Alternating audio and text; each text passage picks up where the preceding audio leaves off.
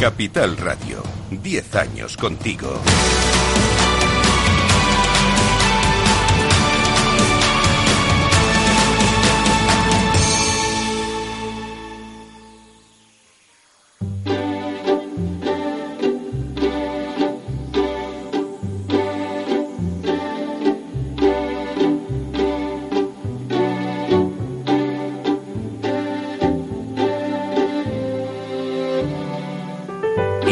Inversión inmobiliaria. Comienza el debate.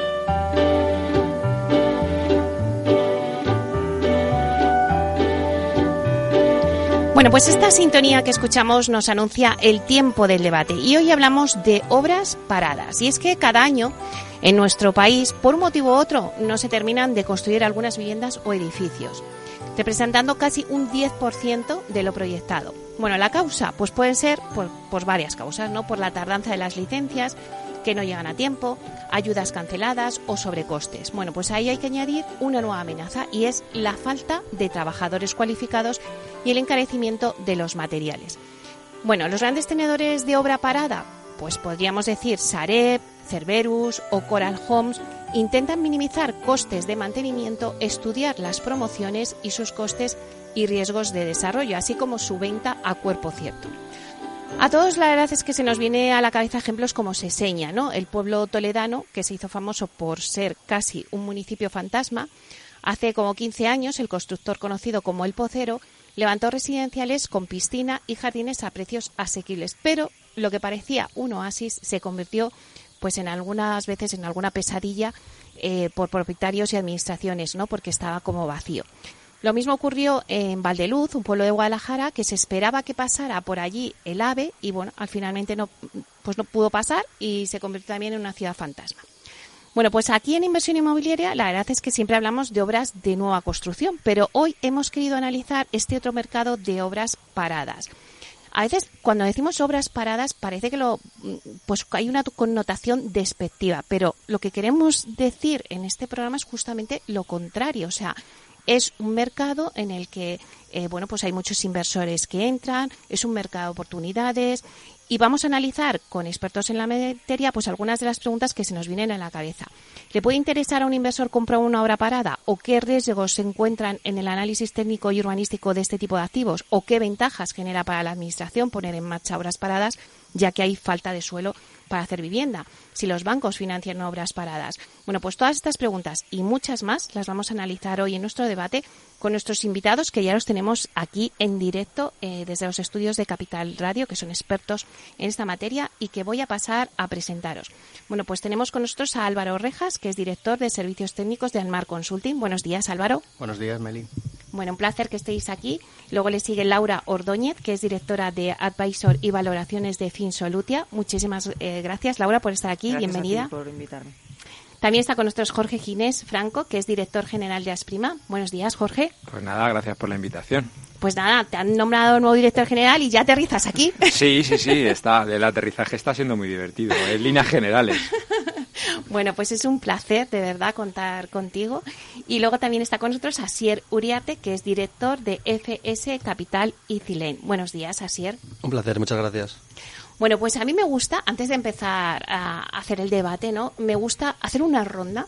La verdad es que siempre busco un titular en esta ronda, así que no os podéis alargar mucho, ¿no? Pero sí que, eh, bueno, pues mm, me gustaría que cada uno, desde su punto de vista, me hiciera eh, una reflexión sobre el negocio de una obra parada.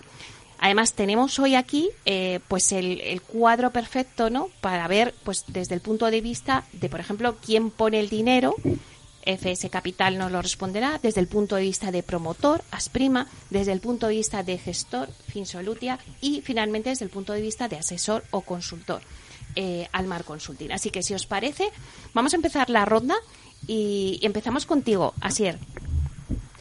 Pues al final el, dinero, como se suele decir, es, muy, muy, miedoso ¿no? y le gusta la certidumbre. Las obras paradas eh, generan bastante incertidumbre, dado que son múltiples las razones por las que se hayan podido paralizar y hay que entender bien la historia de cada una, sobre lo cual pues nos extenderemos más adelante. Pero no obstante, este tipo de operaciones presentan una gran oportunidad si se es capaz de acceder a ellas de una manera oportunista y con las principales incertidumbres resueltas. A partir de aquí, pues llevar a cabo el plan de negocio establecido no debería ser muy diferente a una obra nueva, como hemos comentado antes. Bueno, el, titular me lo han dado. Vengo del, del Lantol, que sabes que lo estamos organizando eh, con, con Servilani, que está siendo ahora, que me he escapado un, rato, y, y, me lo ha dado Alberto Prieto, el, CEO de Coral Homes. Es decir, ellos todavía tienen 20.000 eh, viviendas en, en WIPS, como lo llamamos, o en, o en obra parada. Y, y, yo la reflexión que hago es eh, gente talent, talentosa como Coral, que tiene pues a, servicios, a sus services, etcétera, eh, pues eh, 15 años después de la crisis, pues solamente ellos tienen este, este volumen tan importante. Entonces, resolverlo no debe ser eh, sencillo. Es decir, las obras paradas no es un tema muy, muy, es un tema muy complejo que no creo que sea de una eh, solución sencilla. Laura. Pues eh, un poco retomando tu, tu testigo, eh, efectivamente no es, no es sencillo manejarlos. A nosotros nos entran o bien en forma de préstamo o bien en forma ya de, de reo de, que, tenga, que, tenemos que, que, manejar y bueno pues eh, normalmente tienen siempre sorpresas no siempre fáciles de resolver eh, pero sí tiene un mercado eh, dentro de lo que puede ser o un promotor muy local o un autopromotor incluso un inversor que está dispuesto a asumir el riesgo de llegar al colateral a través de la compra de préstamo Álvaro bueno eh, al final un buen análisis puede determinar si invertir en una obra parada es una oportunidad o, o una ruina. De, de, nuestros casos estudiados extraemos que existen operaciones que sí se, sí se llevan a cabo, eh, dejan márgenes positivos y, al final eh, obtienes números similares a los que podría obtener un promotor en una obra nueva, a pesar de los riesgos que acarrea este tipo de obra y, lo que conlleva. ¿Qué permiten estos estudios? Eh, la toma de decisiones. ¿Qué tipo de toma de decisión se lleva a cabo en una obra parada? Si mantenerla como está, adjudicarse o no la misma o desarrollar la obra. Bueno, pues hechas estas reflexiones o esta lluvia de ideas que siempre me gusta hacer al principio, vamos a meternos ya eh, en harina, ¿no? Y entonces, yo creo que vamos a contarles eh, al oyente, lo primero, eh, vamos a ponerle en situación al oyente sobre las obras paradas y vamos a decirle qué es una obra parada, tipologías y las opciones, claro, según su porcentaje de obra avanzada. Eh, Álvaro. En el sentido estricto de la expresión, eh, una obra parada es una obra que no ha finalizado y que por tanto no dispone de certificado final de obra o coloquialmente llamado CFO. Visualmente podemos estar hablando eh, de lo que podríamos entender todos como obra parada, es decir, una obra a medio hacer, esas estructuras con o sin albañilerías y sin apenas acabados en fases de ejecución de entre el 30 y el 60%. Pero también podría hablarse de suelos con proyectos presentados en el ayuntamiento y licencias otorgadas, pero con obras sin iniciar, u obras aparentemente finalizadas en los que no se llegó a firmar ese certificado final de obra. Existe una posibilidad también, eh, bastante habitual de hecho, entre todos los que estamos aquí en la mesa y conocida, que son esas obras que tienen certificado final de obra firmado, pero sin legalizar, es decir, sin licencia de primera ocupación. Las casuísticas son muy, muy amplias y, de hecho, bueno, luego podemos ahondar un poco en ello. Y eh, sobre todo el, el tema más importante de todos son los riesgos que tiene una obra parada de cara a la promoción. Claro, yo seguro eh, muchos de los oyentes pues estaban preguntando, ¿no? ¿A quién le puede interesar invertir en una obra parada? ¿Qué ventajas puede obtener un inversor? ¿Y quién se queda con una obra parada? ¿Por qué? y cuál es el procedimiento? Te preguntaría, Laura. Eh, a ver, pues eh, en cuanto a la primera pregunta, eh, que es a quién le interesa una obra parada, pues eh, también depende de la localización en la que esté. Eh, asumiendo que la localización que nos llega a nosotros en concreto no suele ser prime, dependiendo de la tipología del inmueble, le puede interesar a un autopromotor, por ejemplo, el típico chalet o vivienda unifamiliar que se ha quedado a medias y un autopromotor sí que está dispuesto a invertir para quedarse finalmente el producto o a un pequeño inversor muy local, un promotor local que sí que quiera eh, hacer uso de, bueno, pues de, esa infraestructura que ya está incurrida en costes y que le va a salir un poquito más barato terminar eh, para vender o alquilar. Eh, últimamente estamos encontrando algunas localizaciones que sí que tienen interés porque hay empresas deslocalizadas que quieren venda a precio asequible, bien de alquiler, bien de venta, a sus propios trabajadores. Así que, bueno, pues eh, para ciertas eh, localizaciones secundarias o terciarias realmente sirve un poco de, de motor mmm, de la actividad de la, del, del municipio. ¿Cuál sería el procedimiento? Porque antes decía Jorge, no, no, es complejo. O sea, mira todas las que tiene todavía Coral Homes, ¿no? Decías 20.000, ¿no? Eh, Jorge, o sea, ¿cuál en, es el procedimiento? En nuestro caso, eh, al final a nosotros como servicer nos llegan carteras que compran fondos de inversión para que nosotros hagamos el, el bueno, pues el managing de, de, de esos activos. Eh, normalmente son activos que son lo que coloquialmente nosotros conocemos como NPL o Non-Performing Loan, que son préstamos fallidos. Es decir, eh, un banco ha concedido un préstamo, no necesariamente una hipoteca, sabemos que hay distintos tipos de préstamos, que tiene como garantía un colateral, en este caso una hora parada. Eh, eso se mete dentro de una cartera que se analiza, se pone un precio, se hace una oferta y se compra y entra en gestión.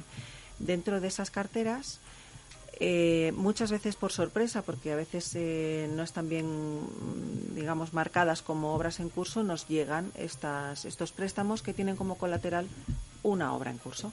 Cuando nos adjudicamos esa obra en curso es cuando nosotros finalmente podemos de verdad eh, hacer algo con ella, porque mmm, la mayoría de las que se ven por la, calle, por la carretera, por la calle, que la gente dice, es que esto lo tiene el banco y no hace nada con ello, es que no es del banco, es todavía del deudor, el banco no es propietario, no puede hacer nada. Y también nos encontramos otra cosa que es, pensamos que hemos, nos hemos adjudicado una vivienda que está terminada y nos encontramos con el caso que ha contado Álvaro, que se emitió el CFO pero no tiene el EPO. Entonces te encuentras en un mundo que es bastante extenso, aunque parece que el punto CFO a LPO es corto, no lo es tanto y requiere mucha tramitación y nos encontramos con cosas que no se pueden financiar para un particular, que a lo mejor no se pueden legalizar tan fácilmente porque hay algún incumplimiento urbanístico, que, o sea, hay un montón de casuísticas que el que lo compra tiene que estar dispuesto a, solucionar, pero si lo plantea bien y los números los hace, eh, al final es un producto que sigue estando ahí, que tiene unos costes incurridos, que vas a tardar menos tiempo en tener terminado y el tiempo es dinero. Claro, eh, hablas del análisis. Eh, Asier, el análisis que tiene que hacer un inversor. El promotor, por ejemplo, en este caso, aporta un estudio de debilidad acompañado de una due diligence del activo. El inversor hace su propio estudio. ¿Cómo se hace? Pues bueno, bueno, en primer lugar, para que los oyentes puedan igual ubicarnos cuál es nuestro papel en este tipo de, operaciones, ¿no? Para explicar brevemente, pues FS Capital es una gestora de fondos inmobiliarios que tiene varios vehículos bajo gestión, entre los cuales se encuentra Isilent, que es el fondo de deuda inmobiliaria, y a través de este pues financiamos todo tipo de operaciones inmobiliarias siempre y cuando tengan sentido, ¿no? Evidentemente, que no logran financiación con la banca tradicional, por ejemplo en cuanto, en cuanto al análisis tampoco es mucho más diferente que una, una obra nueva o una obra finalizada, digamos. Al final, eh, nosotros cuando analizamos este tipo de operaciones, eh, pues nos fijamos en tres pilares fundamentales, en el activo, el plan de negocio y el propio cliente, ¿no? Eh, en cuanto al activo, pues la calidad del activo y su ubicación pues son fundamentales, ¿no? Eh, al final necesitamos que el activo sea atractivo, que esté en una zona líquida o demandada y de acuerdo pues a las exigencias del mercado actual. la particularidad con las obras paradas en este caso es que pues se trata de estructuras que pueden estar en diferentes grados de desarrollo, llevar iniciadas muchos años y por lo general pues miramos con cautela este tipo de obras, dado que al llevar mucho tiempo paradas pues hay tres motivos principales que pueden acarrear ciertos riesgos, ¿no? El primero de ellos pues el estado, eh, al, haber estado mucho tiempo paradas a la intemperie, con, por ejemplo pues con los sótanos estructura ejecutados, pues puede suponer que haya cierto deterioro como daños estructurales, humedades, filtraciones, por lo que es vital pues una buena due diligence técnica y un informe de un perito, por ejemplo, pues que confirme el estado de, dicha obra. Luego pues el producto y la ubicación pues tienen que ser también pues eh, sitios que tengan cierto interés y en este caso pues al ser obras paradas mucha gente muchas muchas veces perdón pues suelen estar en algo más apartadas que tienen menos atractivo o, que están eh, algo eh, en un estado más eh, comprometido. Luego, por último, las licencias, ¿no? El estado de las licencias, como comentaba Álvaro y Laura, pues es, es, vital. Al final es un punto clave, dado que estas pueden estar caducadas o que haya que iniciar desde cero todo el proceso de eh, solicitar una nueva licencia o que haya que hacer modificaciones y pues todo lo que lleve en dilatación en tiempos pues siempre es perjudicial, ¿no? Para el cliente y para nosotros como financiadores en definitiva, pueden darse un caso en el que al final pues la situación sea, digamos, irreversible y en la que haya que pues demoler la, la obra en curso e iniciar una desde cero para poder salvar esa, esa ubicación, digamos. Luego, el segundo punto en el que nos fijamos eh, cuando nos mandan una operación los clientes, pues es el plan de negocio. Al final, pues miramos eh, en detalle pues todas las estimaciones que ellos hacen, tanto a nivel costes como ingresos, y comprobamos pues todas sus hipótesis adoptadas, ¿no? Eh, pues las contrastamos con nuestra base de datos, nuestra experiencia, el mercado, y al fin y al cabo, pues los costes tienen que tener sentido, ¿no? Y estar en línea con la realidad del mercado, el producto y las calidades a, desarrollar. Los precios de venta también, por otro lado, pues tienen que estar en, un rango razonable en todos los comparables inmediatos que haya en, en la zona y al final, como se suele decir, pues el Excel lo aguanta todo, ¿no? Pero hay que bajar estos datos a la, a la realidad y ver que tienen sentido. Y luego, en tercer y último lugar, que este es un aspecto también crítico en nuestro análisis, es el propio cliente, ¿no? Que al final, para proyectos de promoción, como en este caso pues una hora parada, pues claro, eh, puede resultar incluso más compleja que una hora desde cero y entonces pues necesitamos que el cliente tenga una dilatada experiencia en el sector, nos fijamos en su track record, en qué obras han hecho en el pasado hasta la fecha, eh, el conocimiento técnico de las zonas y también conocimiento local, dado que es muy importante pues conocer la zona porque muchas de las gestiones que conllevan este tipo de proyectos pues eh, acarrean pues gestiones con el ayuntamiento, urbanísticas y hay que saber moverse muy bien también en estos, en estos ámbitos, ¿no? Bueno, me imagino que FS Capital está invirtiendo en estas operaciones, ¿no?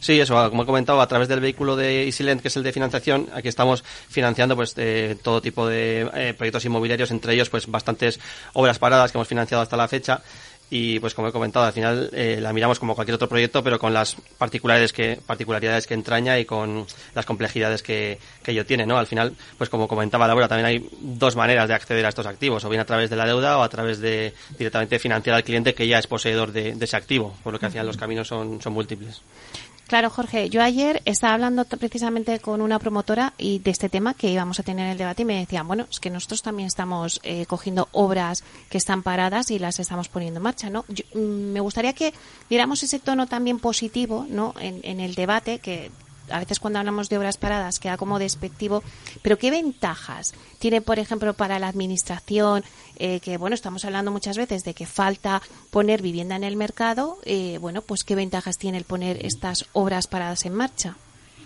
Bueno, eh, la administración, sobre todo los más beneficiados son los ayuntamientos. Es decir, a los ayuntamientos, si es verdad eh, eh, que poner en marcha eh, una obra marada lo primero que va a hacer es tener más ciudadanos en su municipio, que, es un objetivo que tienen, no solamente por un tema fiscal, que van a tener más IBIS, sino también un poco porque al final los ayuntamientos compiten unos con otros, ¿no? En, tener una calidad de ciudad, cada uno tiene sus, sus, sus cuestiones. Lo que pasa que sí es verdad que los ayuntamientos tienen poca potestad, quiero decirte, como están hablando un poco nuestros eh, eh, compañeros, eh, pues muchas veces las horas paradas están judicializadas, siempre están en un entorno privado, es de alguien, luego a veces eh, tienen problemas eh, de ordenación, quiero decirte, y sobre todo en municipios pequeños que, trabajan a través de normas subsidiarias, pues no saben cómo atacarlos.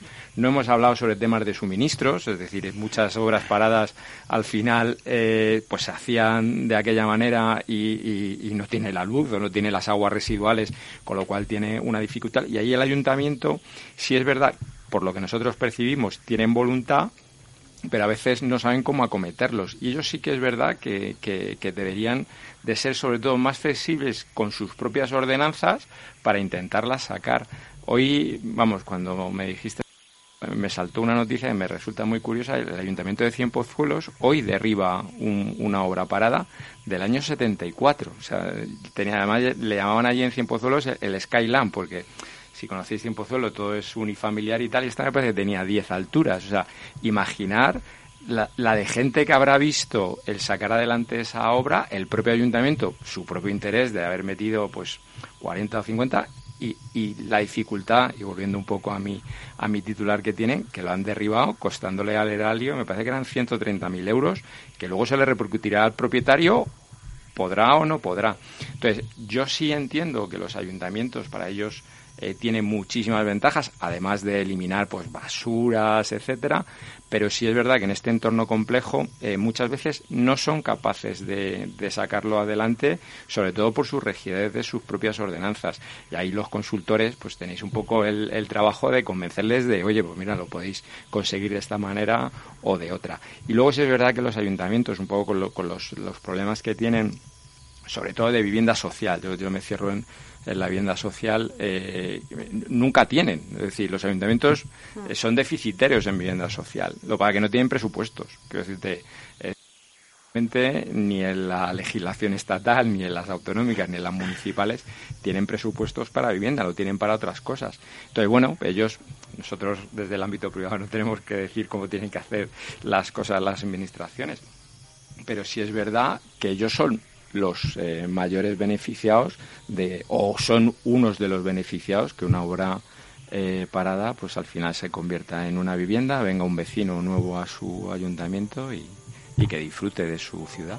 Bueno, pues si os parece, Álvaro, lo contestamos ahora. Eh, vamos a coger un poquito de aire y volvemos enseguida.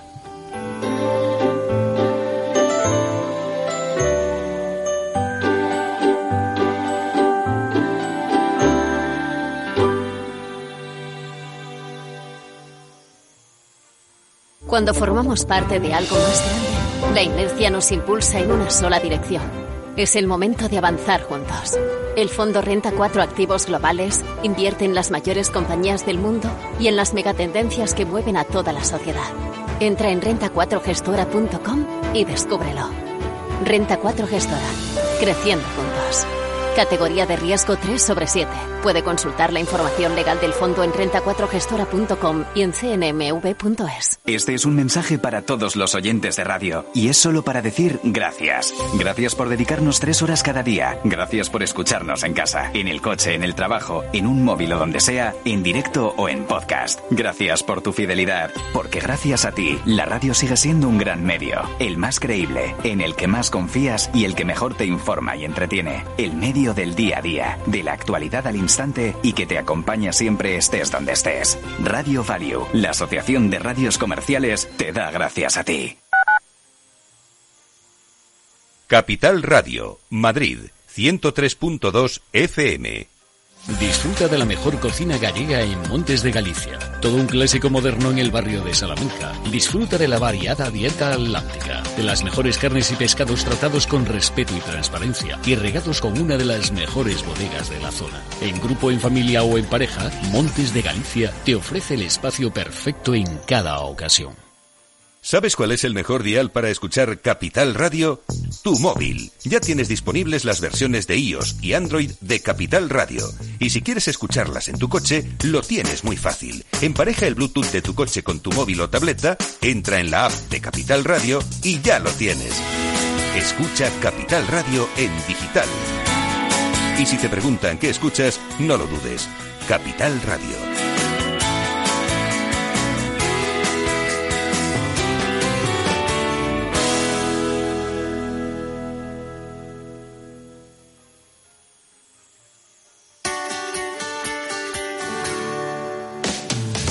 Todos los viernes a la una de la tarde en Capital Radio tienes una cita con Humanos en la Oficina, el programa de radio más divertido y de mayor influencia en el mundo del capital humano, donde las empresas y organizaciones dan voz al talento que trabaja día a día en la oficina.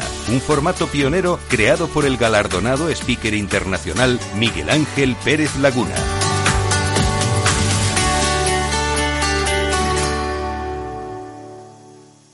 Acción emoción, pasión. Deporte en estado puro todos los días en el balance de la mano de Paco Lloret. Entre las 8 y las ocho y media de la noche, el balance de los deportes en Capital Radio. Capital Radio. Siente la economía.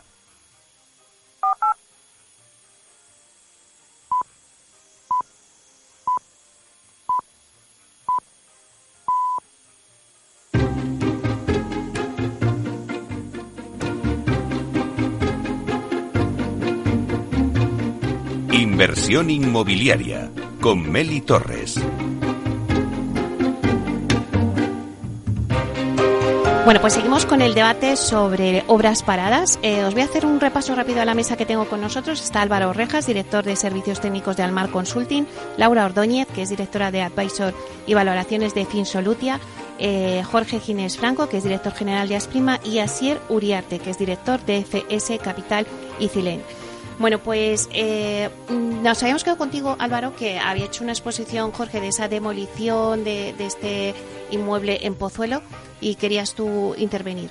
Sí, bueno, simplemente apuntar sobre los comentarios de Jorge que, mm, que los ayuntamientos tienen muchas veces un miedo atroz a tocar ciertos expedientes porque, porque bueno, hay unos predecesores, gente que intervino en ese proceso, gente que ya no está y además en una época bollante, eh, precrisis, en la que muchas veces no se miraba cada coma de los documentos. Entonces, em, ¿Cómo se consigue abordar este tipo de casos? Porque muchas veces se trata de fueras de ordenación y de licencias otorgadas em, dudosas, en los que yo creo que, hace falta un, pues un buen estudio y una buena propuesta. Eh, mantener reuniones con los técnicos municipales y darles esas claves que ellos necesitan para poderlo impulsar.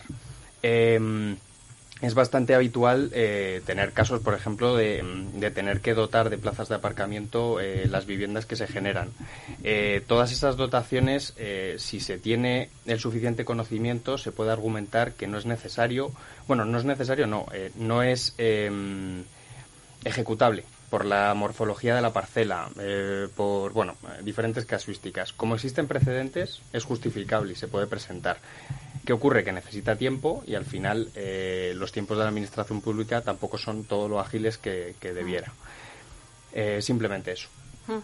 Claro, antes también decía Jorge, es la labor de las consultoras y, bueno, pues intentar no convencer de que eso tiene una salida. Pero bueno, no sé, eh, Laura, ¿querías también tú contestar? Eh, sí, nosotros sí que nos encontramos con, con, a ver, con el problema que ha contado ahora Álvaro, pero sí es cierto que hay, algunos ayuntamientos están bastante colaboradores. Es decir, a, ningún municipio le interesa tener un esqueleto mm, que al final lo que hace es atraer, pues bueno, pues ciertas actividades que a lo mejor no son todo lo lo deseable que, nos gustaría. ¿no? Entonces, sí que en general se muestran colaboradores, pero eh, es verdad que nuestro sistema o el, tema urbanístico que tenemos en este país es un poquito rígido. Entonces, eh, sí que hace falta que a ellos se les den herramientas un poco más flexibles y que puedan hacer uso de ellas. ¿no? O sea, que no siempre es que, que, no estén dispuestos a ayudar, sino que no tienen las herramientas como para hacerlo, tan sencillo. ¿no? Eh, en cuanto al, tema del certificado del CFO, LPO, eh, comentábamos antes en el intermedio eh, que muchas veces son obras que vienen de muy, muy atrás. desde el 2007-2008 de la primera crisis han entrado varias versiones del código técnico y hay que adaptar estas obras a código técnico, ¿no? con, con las, eh, los temas no solo de costes que implica, sino de bueno, pues, eh, cerramientos, mm, cubiertas, sistemas de instalaciones, etcétera. Certificados energéticos. Exacto. Entonces, eh, bueno, pues son cosas que hay que, que hay que revisar, que es verdad que pues, pues, empresas como Almar, por ejemplo, a nosotros nos echa una mano con cierta frecuencia para evaluar qué costes nos quedan pendientes por, por incurrir y, y luego mm, eh, apostillar también que sí que hay interés y que sí que incluso los inversores que antes eran más reacios a lo mejor para a, invertir este CAPEX eh, que, es, que está pendiente y terminar la, la obra y vender las viviendas una a una, o lo que nosotros llamamos de manera granular, cada vez están más interesados en, por lo menos, eh, iniciar el análisis y, y, estudiarlo seriamente porque, bueno, pues a veces es, rentable. Claro, pero Jorge, en algún momento sí que a lo mejor era viable eh, por precios, pero ahora, si no es viable, ¿qué se puede hacer? Al final, ¿qué queda? ¿La demolición, como nos estabas contando de este caso de Pozuelo? Bueno, eh, sin Pozuelo, ah, sin Pozuelo, perdón. Eh, a ver, yo, creo que la demolición, a ver, no nos tenemos que olvidar que, una estructura es, es, un bien raíz, un bien inmueble que pertenece a alguien, esté en situación concursada no, que, que lo tiene metido en un balance, ¿no? Es decir, eh, algo vale, ¿no? Y vosotros que hacéis valoraciones de cartera, decía, algo vale, ¿no? Eh, la demolición sería que valiera solamente el, el, suelo, con lo cual hay un, una bajada en su poder adquisitivo. Yo creo que eso siempre debe ser la última solución. Eh, si es verdad que todas esas carteras han comprado con buenos descuentos. Quiero decirte que el, valor de partida normalmente es bueno, con lo cual la, la, dificultad que encuentras es más de lo que estamos hablando, técnica, urbanística, eh, comercial en el sentido de en sitios que, que, no tienen sentido. Entonces, yo creo, eh, hay que intentar trabajar lo, lo máximo posible pues para que el tema de la demolición sea eh, la última de las eh, posibilidades, porque el propietario mm, lo va a intentar con todas sus fuerzas y de hecho, pues fíjate qué cantidad de talento contrata alrededor para, para poderlo sacar adelante. Eh, el problema es cuando ya, sobre todo a mí las que me preocupan son urbanísticas y, y todas aquellas que están fuera de ordenación, pues a ver qué se hace, ¿no? Y, yo, el gran tenedor es el Sareb, que no deja de ser una empresa pública, decir, ¿cómo, ¿cómo vamos a decir, bueno, y es que esto no vale lo que tiene que valer? Yo creo que hay que intentarlo, intentarlo de todas las maneras, sacarlo adelante y, bueno, pues intentar. Talento ahí encima de la mesa. Yo decía desde el principio que me parece bastante complejo, además una mesa bastante interesante, vamos a intentar sacarlo, pero que tiene muchísimas eh, dificultades, sobre todo urbanísticas, y lo que ha dicho mi compañera es fundamental, quiero decirte, vivimos en un, urbanismo muy encorsetado que es eh, muy complejo. Pues sacar eh, una estructura que es que se ha hecho con una licencia de obra bueno de 1974 es que imaginaros o sea. Claro eso cuando no anulan planes generales era planes anteriores que, que claro no es que tú incumplieses la licencia de obras que te concedieron es que al final ha venido a una situación sobrevenida que ha dejado en fuera de ordenación tu edificio que cumplía con la regulación vigente en aquel momento.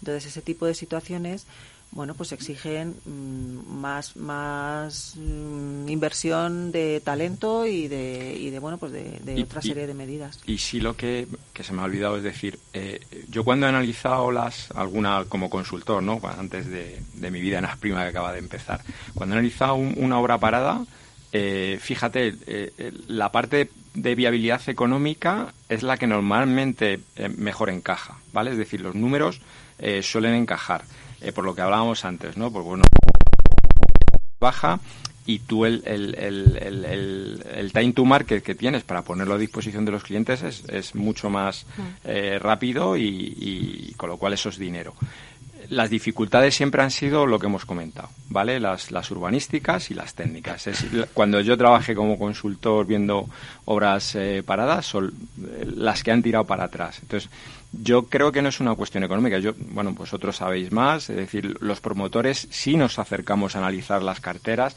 las hemos analizado porque además nos han bombardeado, entre comillas, que es su trabajo, los services, oye, y esto es bueno y tal. Además, con unos, unas buenas fichas. Es decir, que, que además con una información de la ficha fenomenal. Te han contado lo, la realidad, ¿no? Y luego tú las estudias, me salen los números, pero me voy al ayuntamiento, me voy a los suministros y dices, es que no, no, ya no, ya no, a mí no me encaja, ¿no? Prefiero empezar a comprar un suelo, empezar desde cero y ya está. Si la ubicación es buena, efectivamente te compensa a lo mejor decir, me, quito el lío y, pero bueno, en, en otras eh, realmente cuando tú evalúas el euro metro cuadrado de coste eh, frente al euro metro cuadrado al que puedes vender, es que tener varios millones incurridos ya y metidos ahí en ladrillos, eh, igual hace que te salga el número. así, y, así y, y, antes decía Jorge, claro, pero eh, ¿qué aporta el promotor ante un fondo para presentar la propuesta de financiación?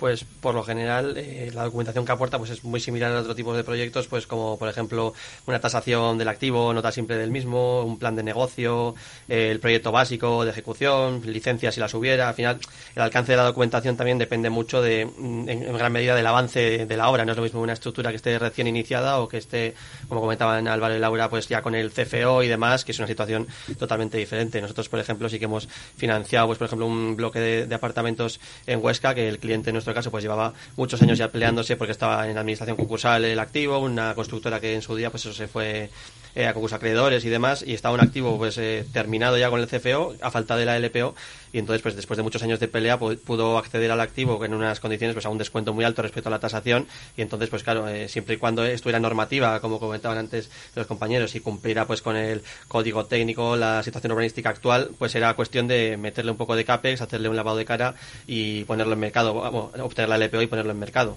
pero al final el análisis eso es muy parecido a una obra nueva. Los números, por lo general, como comentaba Jorge, pues salen eh, siempre y cuando eso se haya podido acceder al activo de una manera pues oportunista y en unas condiciones más, favorables.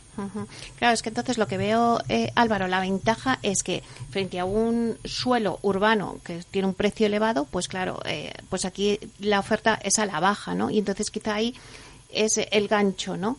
Claro, o sea, al final, eh, tanto un servicer como el propietario del suelo, eh, teniendo la información de todos los posibles riesgos que puede tener ese desarrollo, eh, puede jugar.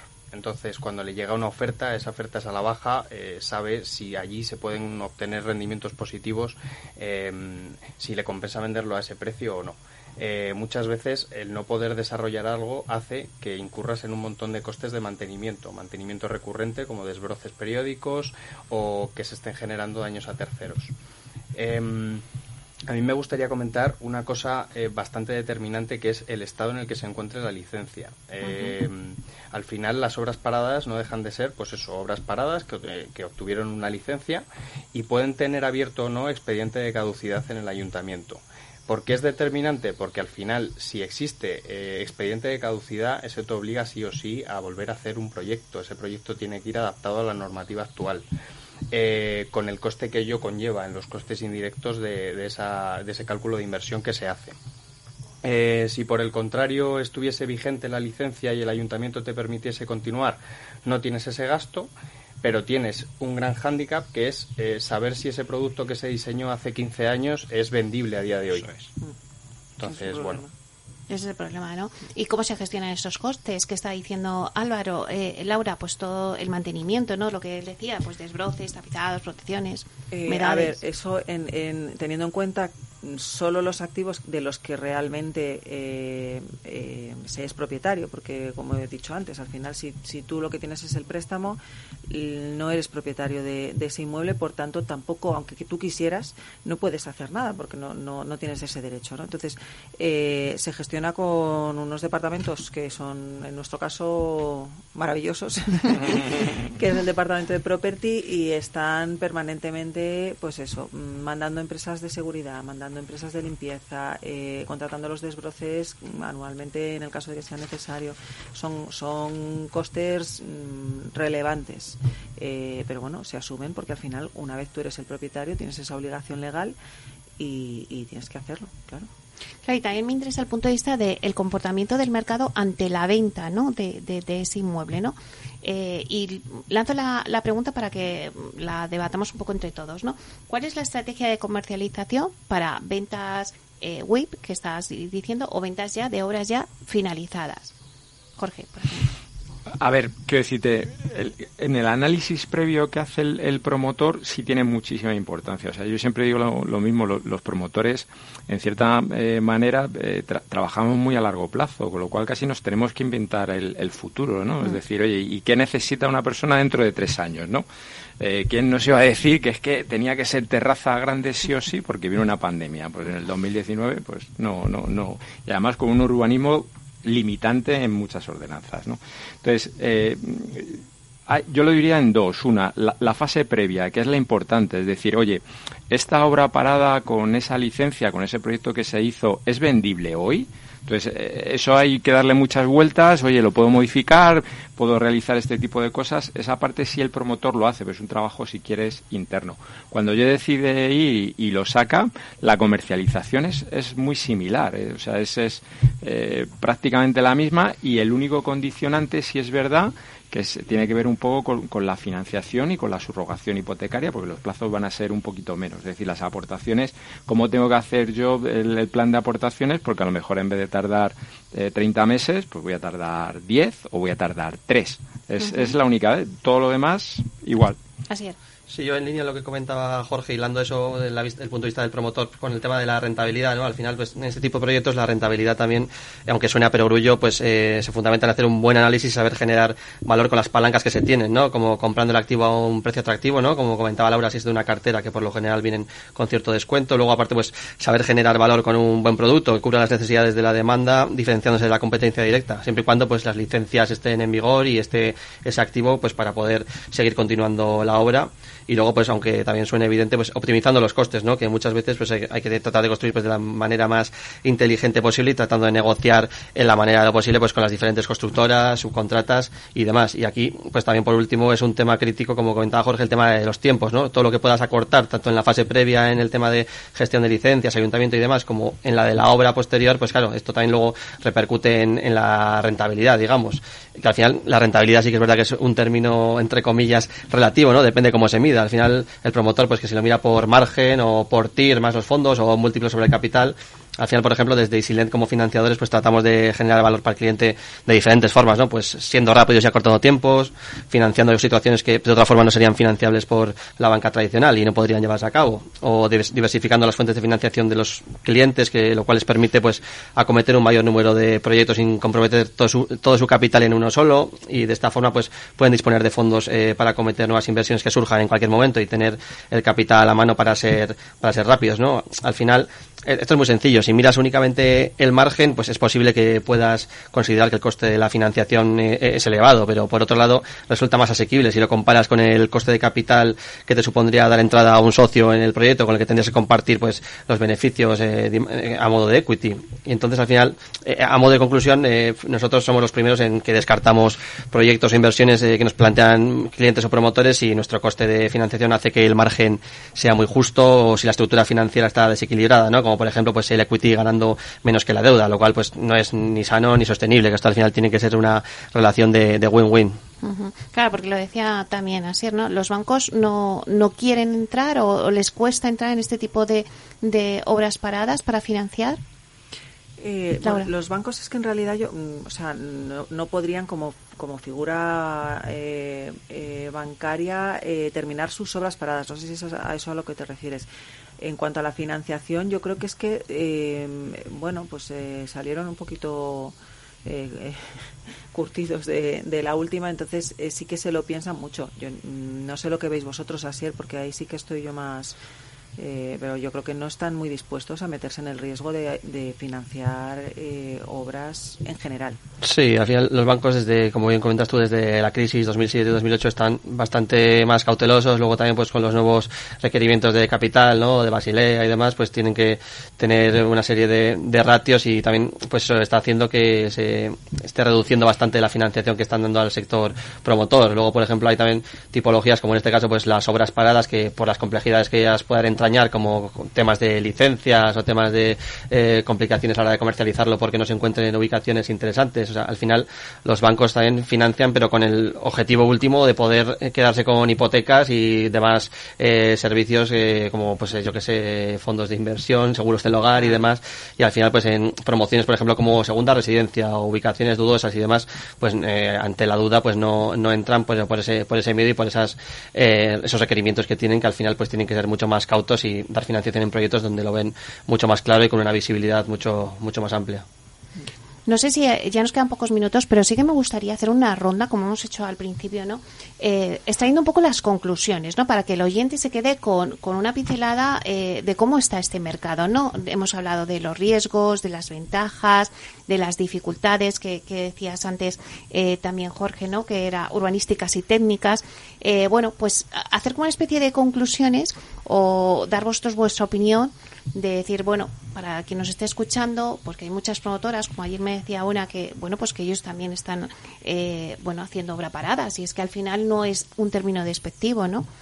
Eh, si quieres empezamos contigo, eh, Álvaro.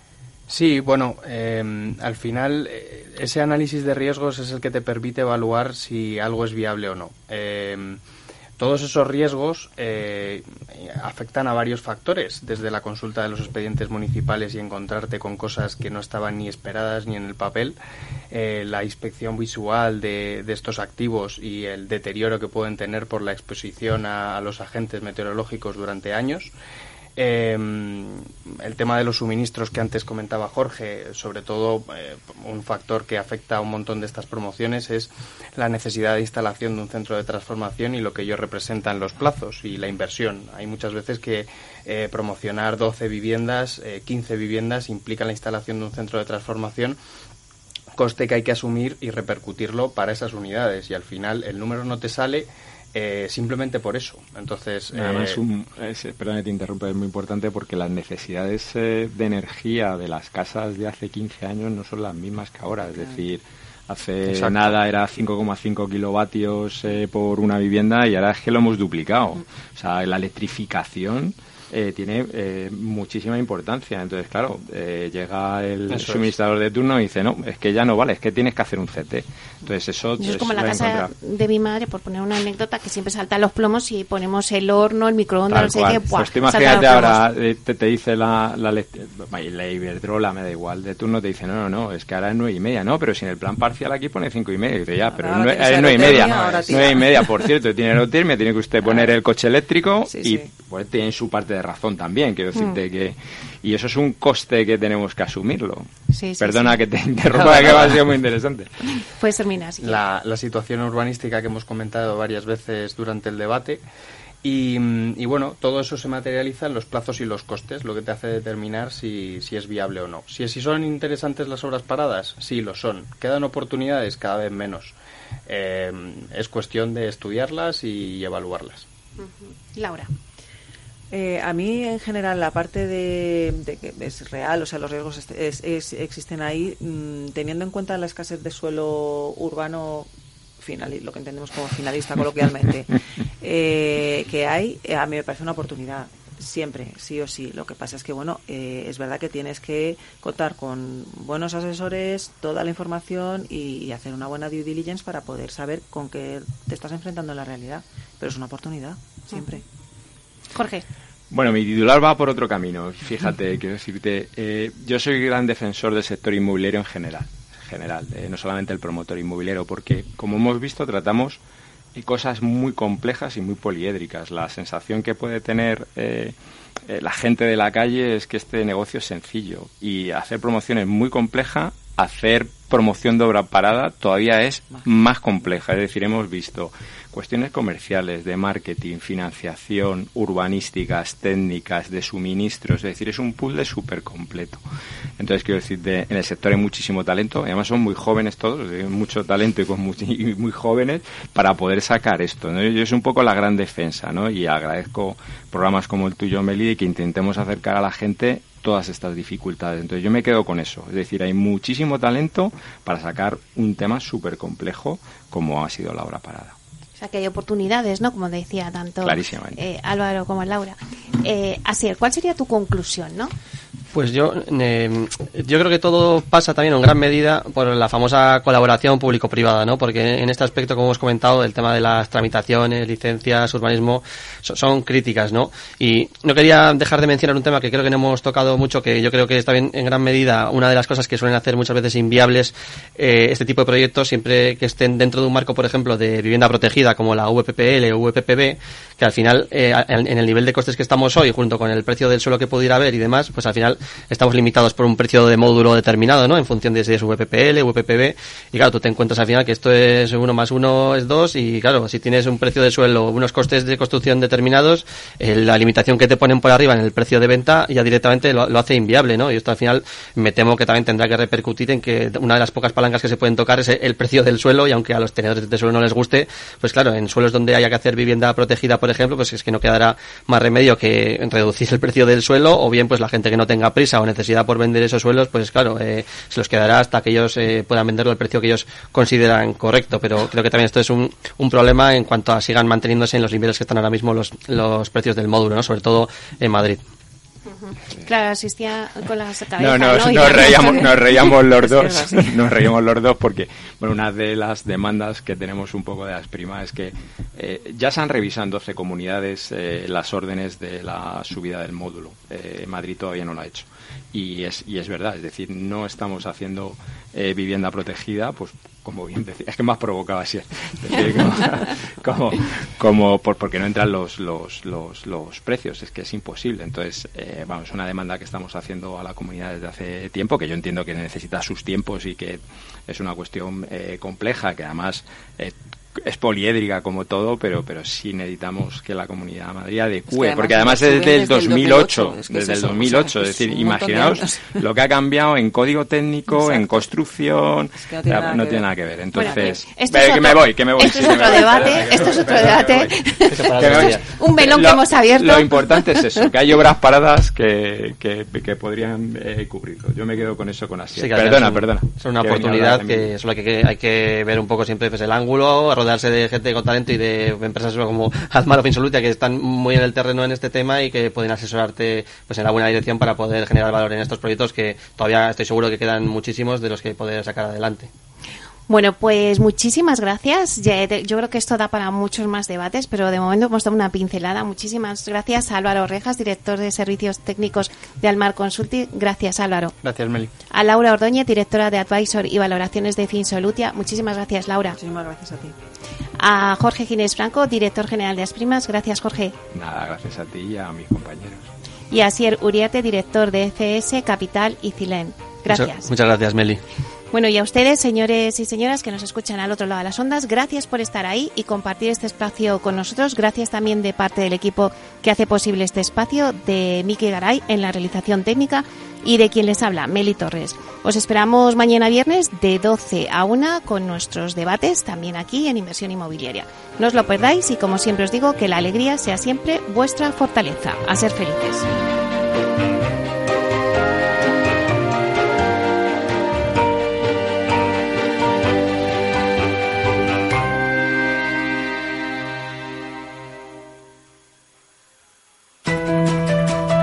Las redes sociales, el uso de pantallas, los delitos cibernéticos, todo ello ligado a la adolescencia y la juventud. Nos preocupan nuestros hijos y su exposición a la tecnología. Y por eso tienen un espacio en nuestras familias enredadas, con Pilar Rodríguez los martes en el balance. Aquí, en Capital Radio. Ya no estamos en la era de la información, estamos en la era de la gestión de los datos y de la inteligencia artificial.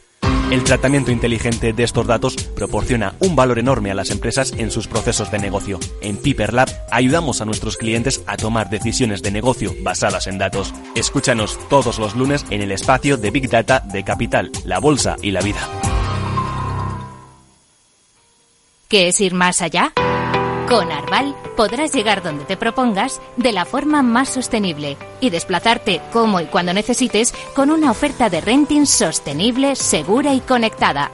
Y preocuparte solo de conducir porque nosotros nos ocupamos del resto. Arval, la transición energética arranca aquí. Más información en arval.es.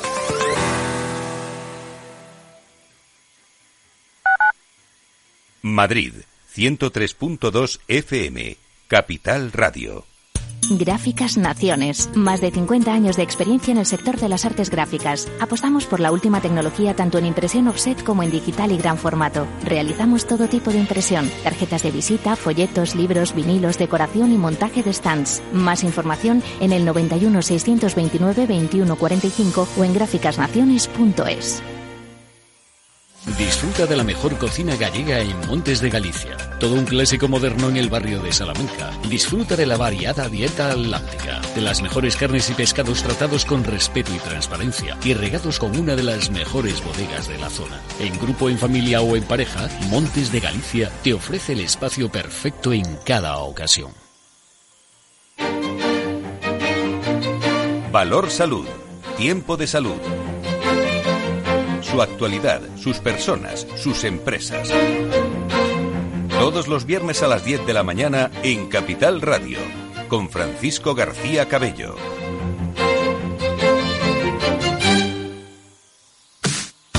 Los viernes en Capital Radio te proponemos descubrir y comprender las estrategias de empresas con éxito que servirán de inspiración y ejemplo para la tuya. Escucha Metaempresas, un programa presentado por Andrés Arenas con la presencia y los consejos de expertos en distintas áreas y profesores de reconocida trayectoria.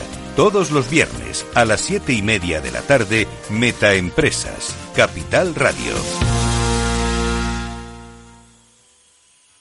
Acción, emoción, pasión.